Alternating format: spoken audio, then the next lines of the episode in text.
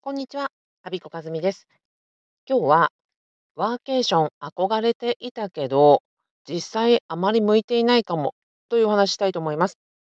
実は今、えー家族と一緒にお墓参りを兼ねて外泊中です。で、ワーケーションってご存知でしょうか？ワークとバケーションを組み合わせて仕事としながらバケーションを楽しむ。バケーションをしながらワークをして、旅行しながら仕事をしながら組み合わせて、どちらも楽しもう、クリエイティビティを発揮させようという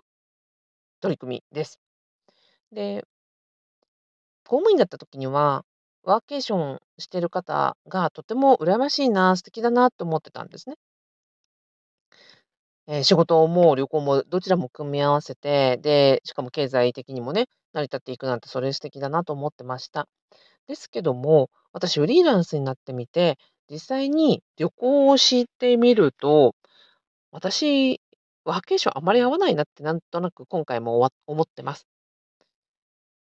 特に、えー自分だけではなくて、今回家族と一緒なのですね。で、家族と一緒だと、自分一人ではないので、自分のスケジュール、仕事のスケジュールに家族に合わせてもらわなくちゃいけないっていう面もあります。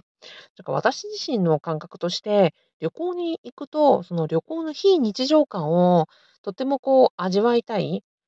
えー今実は見えてる景色は、緑が深くて、山の稜線が見えて、雲の流れ、風の匂い、なんか旅行を心から楽しんでいる、旅先のお料理をいただいたりとか、で、五感を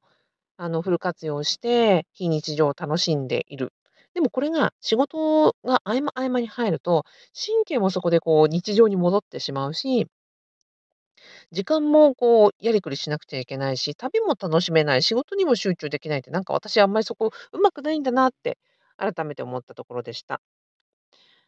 なので、えー今後、なんか今まではワーケーションに憧れていたけど、今後はワークとバケーションを私は組み合わせない方が、えー快適だなと気づいたのでした。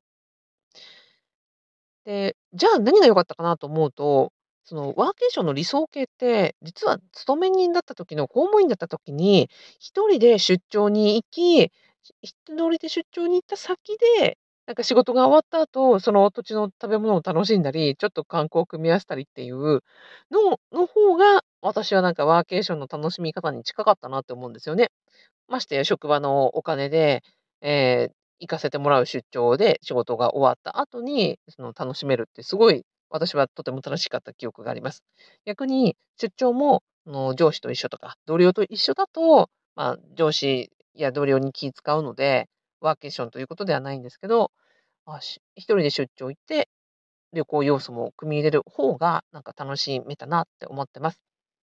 今日お伝えしたかったのは、ワーケーションという、なんとなくこう憧れていたものだったけれども、実際にやってみると自分には合わないっていうことが分かった。何事もやっぱり体験しないと、なんか憧れだけで考えちゃいけないなっていうこと。それから、